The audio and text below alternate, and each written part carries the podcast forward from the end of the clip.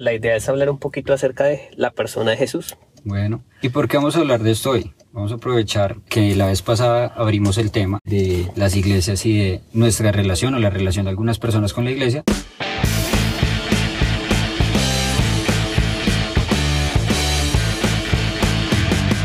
Esto es Alternativos. Bueno, ¿ustedes qué opinan acerca de Jesús? ¿Qué significa para ustedes Jesús? Muchas veces vemos a Jesús como una deidad y eso no, o sea, no estoy queriendo decir que no, que no sea un Dios, pero es que nosotros empezamos a ver a Jesús de otra manera, empezamos a ver a Jesús como alguien tangible que podemos experimentar. No se queda simplemente en lo que está escrito, sino que sigue en nosotros. Suena un poco loco, pero es como el, el amigo que yo puedo tener y el amigo que me puede entender. Es como la principal figura que yo veo de Jesús y es con la principal figura de Jesús que yo me acerco más de relación que de una, un conjunto de normas que a pesar de que las normas son importantes en diferentes contextos, es más importante una relación. Ok, y aquí viene el siguiente punto. ¿Cómo definen ustedes una religión? Religión yo lo defino más como una estructura, como el conjunto de, de normas y muchas veces estamos sesgados precisamente por eso, por las normas, por la estructura, por lo que debo hacer y lo que no debo hacer. Y no nos enfocamos en el fondo, que es involucrarme, es el corazón, es cómo estoy yo, hacia dónde voy. Porque es que nos sesgamos mucho y creo que es donde ocurren muchos errores y muchos, no sé cómo decirlo, como chichones. Y es que nos enfocamos más en las normas y no nos enfocamos en quiénes somos ni en el secreto realmente de una relación que es el amor. Yo considero que la religión también es un tema de perspectiva y de experiencia. Entonces, de acuerdo a mi experiencia, de acuerdo a lo que me pasó, yo asumo la religión de acuerdo a un concepto. Yo creo que todos hemos tenido en algún momento alguna experiencia cercana en cuanto al tema de la religión, pero mi responsabilidad o mi lo que yo debo hacer es verificar qué perspectiva estoy teniendo acerca de esto, porque la religión realmente es una estructura humana que no tiene nada que ver con Jesús. Obviamente se necesita, pero Jesús e, es más que una religión, Jesús es más que eso, realmente es una relación. Es a lo que voy después de ese tema de la religión. En estos días hablaba alguien y Tiel Arroyo subía una frase en sus redes sociales que decía que la religión son las normas y reglas que quedan cuando Jesús se levanta de la mesa. Entonces son esas cosas que la iglesia nos ha, bueno, nombremos la iglesia, nos ha dado como los lineamientos que debemos seguir cuando es mi punto de vista, ¿no? Cuando la fe mía no alcanza para conocer a Jesús de otra forma. O sea que es más la parte ritual que nos queda del tratar de conocer a Jesús de cierta manera. O sea, lo que algunas personas que trataron de conocer a Jesús establecieron como las normas para acercarse a Él. Pero Andrés decía algo que me parece muy importante. Entonces, ¿qué es la fe? Para mí fe es conocer a, a, Jesús, o sea, es independientemente que yo sepa que existe o no existe, es llegar a un punto en que yo lo pueda conocer. ¿Sí? Eso es a través de mi fe, es poder ver algo que físicamente no existe. Eso es fe para mí. Ok, para ustedes, ¿qué es la fe? Yo creo que va muy ligado al tema de la esperanza y es creer que hay algo mejor, que hay algo mayor. Es creer que, que no todo es tan, tan oscuro y tan tenebroso como no lo pueden llegar a vender ni como lo estamos viendo. Es creer que hay algo mejor y que va ligado con alguien que tiene un plan o algo mejor para nosotros. Es importante eso en este momento donde hay tanta falta de fe, ¿no? En este momento de como de coronavirus, de que no hay vacuna, de que posiblemente no vamos a salir quién sabe hasta cuándo a las calles. Sí, yo, yo realmente creo que la, la fe es algo que ha anclado a las personas. O sea, hay personas que pueden decir, yo tengo fe en que va a haber una vacuna, eh, yo tengo fe en que eh, la situación se va a solucionar, yo tengo fe que mi trabajo va a continuar. Eso es como la, la creencia o la convicción de, tiene, que tienen de que algo bueno va a ocurrir. Sin embargo, pues cuando yo hablo de fe, eh, yo hablo de algo más grande y es que Dios, que es un ser supremo a mí, tiene todo el poder y tiene todo eh, como la capacidad de hacer milagros que yo no puedo hacer. O sea, realmente el tema de la fe para mí es un tema en el que estoy depositando mi fe y qué tan grande es esa fe, porque muchas personas tienen fe en sí mismos pero a veces esa fe en sí mismos los trata de defraudar porque realmente yo también voy a fallar. En este momento, uno de los lugares a los que no podemos ir es a la iglesia. Hablo del templo físico. Pero la iglesia yo lo veo de otra manera. O sea, ¿cómo, cómo, cómo entienden ustedes la figura de la iglesia?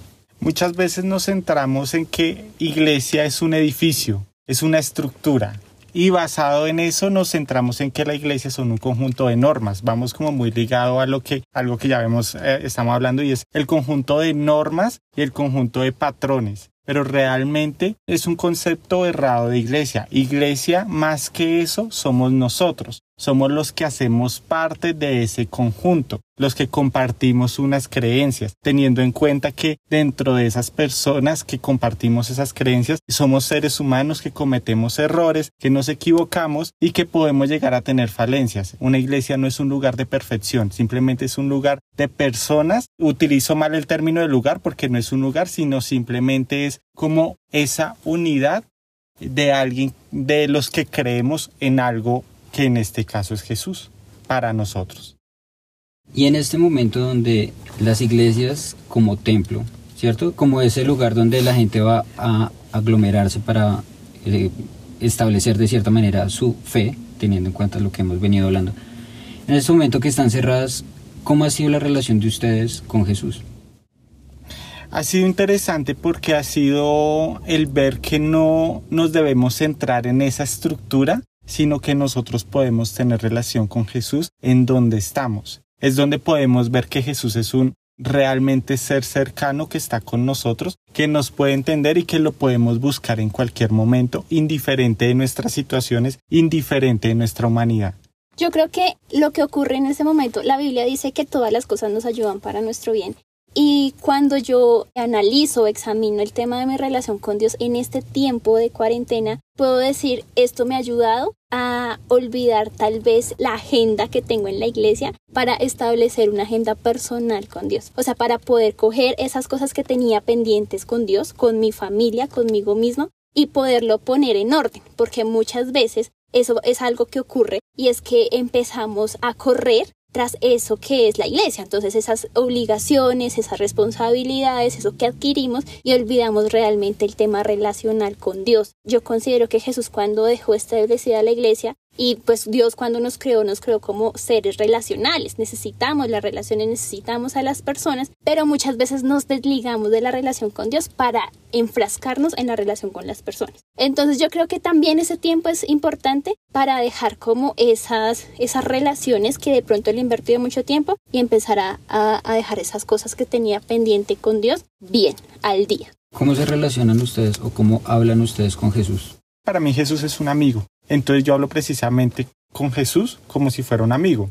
Porque es como la forma en que yo puedo ser más transparente con Él. Vuelvo y digo, no es que, eh, no es que Jesús no sea parte de un Dios, sí, es, es Dios, pero también es cercano a mí. Entonces la forma que para mí fue más fácil acercarme a Jesús es verlo como un amigo. Y entonces yo me pregunto, ¿yo cómo le hablaría a un amigo? Siendo sincero, Tal vez yo me acerco a un amigo a contarle algo porque sé que me puedo entender. Entonces así mismo lo puedo llegar a hacer con Jesús. Si voy a decirle algo a un amigo es porque tal vez ese amigo me puede dar un consejo. Entonces así mismo lo hago con Jesús. Y por lo general yo trato siempre de hacerlo primero con Jesús. Ir y contarle y el solo hecho de ir a contarle para mí ha sido un cambio significativo. Entonces donde digo, esto sí es, sí lo estoy haciendo tal vez bien yo empecé a cambiar muchas cosas en cuanto a esa experiencia porque durante 20 años mi experiencia con Jesús estuvo relacionada con la religión. Y obviamente estas cosas que son hechas por los hombres, que somos personas imperfectas, me desilusionaron, también salí herida de una iglesia, también salí herida de parte de líderes y decidí tomar el otro lado y es como tengo que perdonar y tengo que saber que esto no es acerca de la religión, sino acerca de Jesús. Entonces, en ese momento mi relación con Jesús cambió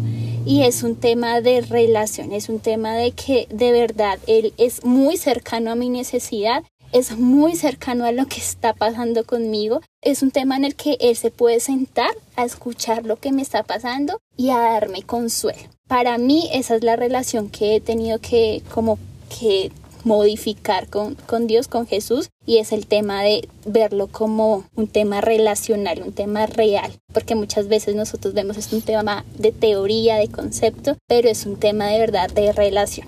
Es que yo creo que hay algo que nos ha vendido la religión y es como miedo a, a uno acercarse, ¿sí? Miedo a una relación como que yo la embarré y ahora yo cómo me voy a acercar a Jesús. Si yo la embarré, Jesús me va a coger a látigo, me va a coger a piedra. Y si uno mira en realidad, Jesús no es así, ¿sí? El fundamento de la relación con Jesús es el amor y la gracia. Entonces Él siempre va a estar dispuesto a perdonarnos, Él siempre va a estar dispuesto a vernos como sus hijos, a vernos como, como personas que se equivocan y eso nos permite acercarnos confiadamente, tal vez lo que decía Juan, o sea, uno puede ir a Él como un amigo y decirle, Dios soy la embarré, o Jesús soy la embarré, o hice tal cosa. Y uno puede tener la certeza de que Él lo va a perdonar a uno. Cuando uno deja ese miedo a un lado, su relación con Jesús cambia completamente. Entonces podemos decir que eso que todos llamamos oración es simplemente una conversación con Jesús. Así es, sino que muchas veces nos hemos dejado llevar también que porque oración tiene que ser un conjunto de frases previamente aprendidas o, o, un protocolo para hacerlo y eso también nos limita porque nos aburrimos de hablar. Pero cuando uno se acerca a una persona conocida, es una relación. Cuando tú tienes relación con una persona en este mundo terrenal, simplemente tú no puedes ir siempre con las mismas frases la conversación va a ir cambiando y va a ser de diferente modo. Asimismo es con Jesús, es más cercana y más al punto fluido de que yo le cuento cómo estoy, yo le cuento mis experiencias, yo le cuento qué ha pasado y eso es una oración. Hay otra forma en la que yo aprendí a relacionarme con Dios y es la Biblia. La Biblia es como nuestro manual de instrucciones para hacer las cosas conforme a la voluntad de Dios. Y hay dos cosas que, me parece muy importante establecer en este momento. Primero, ¿cuál es la voluntad de Dios o, o cómo podemos definir que algo es voluntad de Dios? ¿Cómo ustedes encuentran ese punto donde dicen, sí, esto es voluntad de Dios? Hay algo que a mí me impacta también que está como basado en lo que decía Andrés y es mi concepto errado acerca de Jesús o de Dios. Cuando yo conozco a Jesús y conozco que Jesús y Dios es, es amor, yo eh, puedo reconocer que la voluntad de Él es buena para mí y no me va a añadir tristezas y no, no va a ser como algo forzado, sino que Él quiere lo mejor para mí. Es, es un amor de padre y Él es mi papá y un papá nunca quiere algo malo para sus hijos. Por eso yo digo como la voluntad de Dios es buena, es agradable y es perfecta porque es la voluntad de Dios que es mi papá y Él no quiere algo malo para mí. Hay algo de lo que hablaba Andresito ahorita que me parecía muy importante y es el concepto de que mucha gente en la Biblia encuentra como un Dios vengativo que destruyó el pueblo, que hundió a un montón de personas. Y se ha creado una, un concepto, un término que es el temor de Dios, visto como hay que tenerle miedo a Dios. ¿Es así? ¿Es, ¿Realmente es así el término? ¿Eso es lo que significa tener temor de Dios? No, realmente tener temor de Dios es conocer lo que Él quiere y alinearme a lo que Él quiere, a lo que Él considera que es bueno. Cuando uno habla de temor, habla de todo aquello que me causa miedo, todo aquello que yo no lo debo hacer porque va a tener una consecuencia para mí. Hay que entender que sí, que mis actos van a tener unas consecuencias. Pero Dios no viene acá a decir yo lo voy a castigar, yo lo voy a matar o si usted no hace esto y esto y esto, porque hay que entender que Dios nos da libertad. Si Dios quisiera tenernos amarrado, Él con su poder lo haría y nos amarraría a todos. Pero Él es tan bueno que nos da la libertad. El temor de Dios va más ligado es yo entiendo lo que Él quiere y me alineo a eso. Es ir más allá es ir porque lo quiere, entonces yo lo hago. Pero no es que yo, ay no, es que voy a andar con el temor de que Dios me va a castigar por eso. No, en la Biblia hay muchas historias donde se ve como si castigaran, pero realmente si uno ve, no es que sea un castigo, es simplemente que las personas tenían que asumir las consecuencias de los actos que habían hecho previamente. Es más un asunto de reverencia, de respeto a lo que Él quiere, según entiendo el temor de Dios. O sea, no es un asunto de que yo debo tener miedo a que Él me va a castigar, sino a que yo como una persona que ha decidido seguir a Cristo, quiere cumplir esas normas que vienen escritas en la Biblia. Ahí viene otro punto muy importante, la Biblia. Según la gente que conoce de, de la ciencia que manejamos nosotros los humanos, la Biblia tiene un montón de incoherencias y de cosas que no tienen nada que ver con los fenómenos naturales que nosotros vemos. Entonces, ¿por qué nosotros hemos decidido creer en la Biblia? Ustedes, ¿por qué entienden que la Biblia es un manual de instrucciones?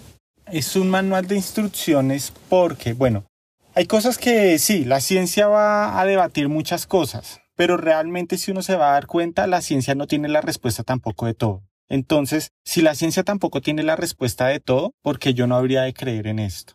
Mal que bien, es el libro que lleva más tiempo en la vida de todos. O sea, ¿desde hace cuánto tiempo existe en la Biblia?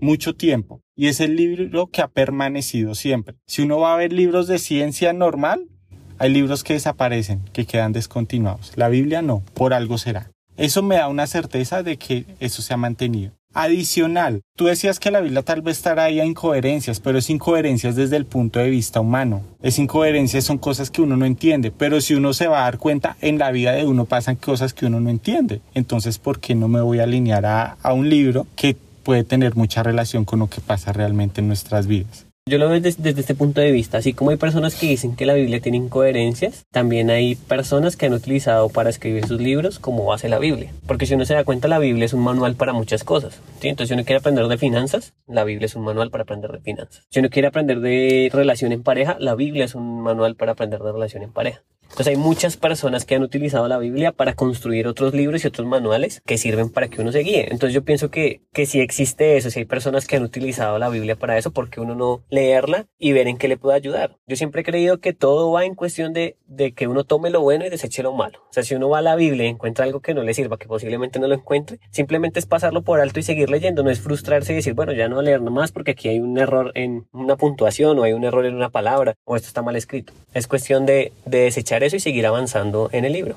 ¿Ustedes sienten que Dios les habla a través de la Biblia?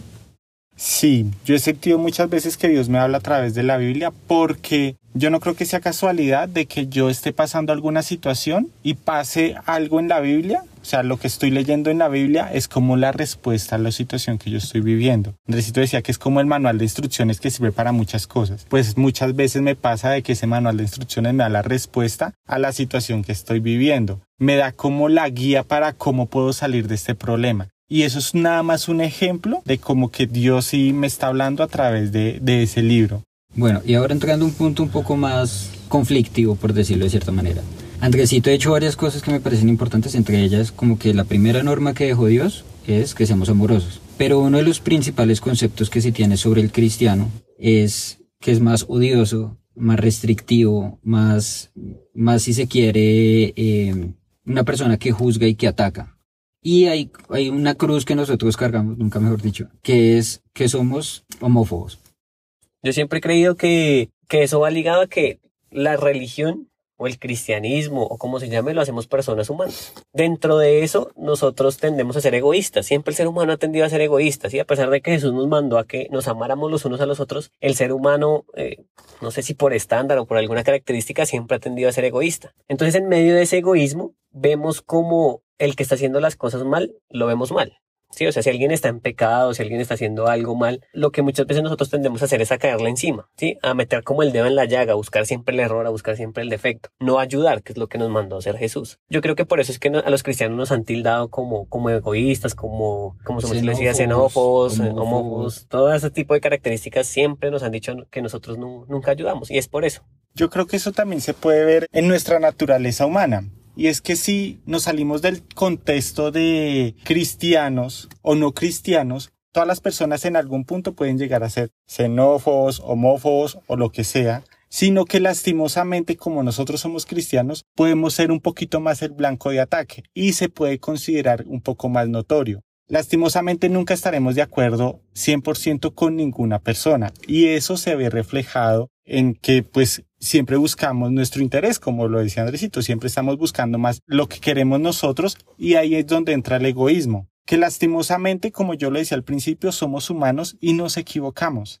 Tal vez lo hacemos y hay muchas veces hasta inconscientemente, pero no es porque seamos así o sea un estándar, sino que simplemente es por nuestras propias equivocaciones que podemos llegar a reflejar eso. Pero yo creo que también es como darnos la oportunidad, porque así como nosotros podemos llegar a ser un poco una barrera para personas que no son iguales a nosotros, muchas veces del otro lado también puede haber una barrera que no permite que vean cómo somos realmente y si nos están tildando desde antes de algo que no somos. A mí me pasó algo muy curioso y es que cuando entré a mi anterior trabajo, en el momento en el que yo dije que era cristiano, es como si me hubiera puesto un target, una diana en la cabeza. Y se me juzgaba con mayor severidad. Entonces yo no podía ponerme bravo o yo no podía decir que, que, estaba aburrido de mi jefe porque entonces eso ya estaba como sentando las bases. Pero si lo decía mi compañera estaba bien porque ella no era cristiana. De cierta manera, como que esa cruz también me ayudó a pulir mi carácter, pero también a entender que nosotros no por el simple hecho de ser cristianos dejamos de ser personas humanas comunes y corrientes. Y respecto a lo que ustedes decían, yo hago una pregunta. Si Jesús dijo que teníamos que amar, tenemos que amar también incluso a los homosexuales, a las personas que son diferentes a nosotros, a los que piensan distinto a nosotros. A mí me parece impresionante la vida de Jesús porque eh, para lo que la religión en la época en la que Jesús estuvo aquí en la tierra era algo desagradable, el tema de las prostitutas, el tema de los publicanos, los fariseos, el tema de, de, los cobradores de impuestos, de un lado y del otro, él siempre estuvo para proteger a ese, a, a ese tipo de personas. Entonces, a mí me impresiona porque muchas veces nosotros somos del otro lado. Entonces estamos juzgando, estamos metiendo el dedo en la llaga, pero no estamos haciendo lo que Jesús hizo, defendiendo a esos que en esa época se creía que estaban haciendo las cosas mal. La invitación que nos hacía Jesús en ese momento, como decía André, era amar a los que nadie amaba, porque Jesús siempre iba donde nadie iba. Si uno se pone a leer la Biblia, si uno lee un poquito el contexto, Jesús amaba a los leprosos, que por ejemplo en ese momento eran despreciados completamente. Un leproso, podríamos hablar hoy en día, no sé, alguien con coronavirus, como para caer en el ejemplo. No sé si alguien sería capaz de ir hoy a alguien donde tenga coronavirus. Jesús iba a todas esas personas. Él iba a los que nadie llegaba. Él iba a los que estaban mal, a los endemoniados, a los que estaban enfermos, a los que estaban tristes, a las viudas. Él iba a todas las personas sin importar el día, sin importar la circunstancia. Yo sé que como humanos, desde nuestra naturaleza humana, es muy difícil lograrlo. Porque uno siempre ve como primero el error, uy no, qué tal que yo me contamine, qué tal que yo me contagie. Entonces, desde nuestra naturaleza humana es muy difícil, pero la invitación es a poder hacerlo, poder lograrlo algún día. Y es donde muchas veces eh, entramos más es a mirar la situación y que lastimosamente primero tildamos la situación o la condición y no vemos a la persona. El amor es cuando empezamos a ver personas, no situaciones. El amor es cuando empezamos a ver necesidades, no lo que hacen mal. El amor es ver más allá, ver el trasfondo, porque lastimosamente todos cometemos errores y si fuera por los errores, nadie amaría a nadie. Pero no es así. Debemos dejar de mirar el error y empezar a ver la persona ver quién es y saber que detrás de tal vez su error hay una gran persona que así no comparta mis mismos ideales, tiene mucho que aportar para nuestras vidas inclusive. O sea, es quitarle a la gente la etiqueta de usted es distinto a lo que yo yo sé o lo que yo aprendí o lo que o con los valores con los que yo me identifico y amarlo simplemente como es. Exacto. Es amar a la persona, no a las situaciones, dejar de poner títulos que no que no existen. Realmente yo soy persona y ya, no soy homosexual, no soy lesbiana, lo que sea, lo que existen son personas. En este momento en el que está pasando todo lo de George Floyd, lo de, bueno, donde se han, se han dado manifestaciones en todo el mundo en contra de la falta de tolerancia, el mensaje que nos da Dios también es, o el mensaje que trajo Jesús viene a ser de tolerancia. Estamos hablando de lo mismo, de aceptar al, al otro. Exacto. Bueno, entonces yo creo que más allá de invitar a la persona que nos está escuchando a que se vuelva cristiano, es más que conozca el trasfondo que hay eh, detrás de esto, ¿no? También de quitarnos las etiquetas a las personas que somos cristianas y aprender a entender que todos en esta comunidad somos lo mismo, somos básicamente personas que tienen que convivir con otras personas. A todas las personas que nos están escuchando en este podcast les damos muchas gracias por eh, habernos acompañado. Le damos las gracias a Andrea León, a Juan David Bautista y Andresito. Nos pueden seguir en nuestras redes sociales, Alternativos Podcast, en Instagram, Twitter, Facebook. Y no sé si quieren decir algo más. No, igual yo los invito a que se tomen el tiempo de conocer a Jesús en algún momento. O sea, no tiene que ser ya ni pasado mañana, en algún momento cuando, cuando puedan, se tomen el tiempo de conocerlo, pero conocerlo de verdad. O sea, no lo que nos vende la religión, sino una relación cara a cara Sí, yo creo que esa es la, invitación más importante que, que, podemos dejar y es que quiero hacer un paréntesis, es que las iglesias son importantes porque nos enseñan muchas cosas, pero que entiendan que las iglesias se equivocan y que el único que tal vez no se puede equivocar desde mi concepto es Jesús. Entonces que den la oportunidad a Él y desen la oportunidad a ustedes. Yo alguna vez le di la oportunidad y es algo que no me arrepiento y pues es algo que sigo en este momento y creo que ha cambiado mi vida. Entonces ¿Sigo cometiendo errores? Sí, pero es la mejor invitación que les podemos dejar. Realmente aparte de una invitación, también es como un camino que ya personas han como transitado. Eh, hay muchas personas que han dado su vida por otras personas, no solamente Jesús, nosotros también con esa visión. Y es eso, ver el trasfondo de esas personas que han decidido ser como Jesús, en vez de tal vez popularizar o generalizar en cuanto al tema de las iglesias, el cristianismo, Jesús, porque muchas veces cogemos y, y generalizamos a Jesús en los errores de los demás y no es correcto. Jesús es diferente y Jesús nos enseñó a amar a las personas. Bueno, muchísimas gracias y bienvenidos a este podcast.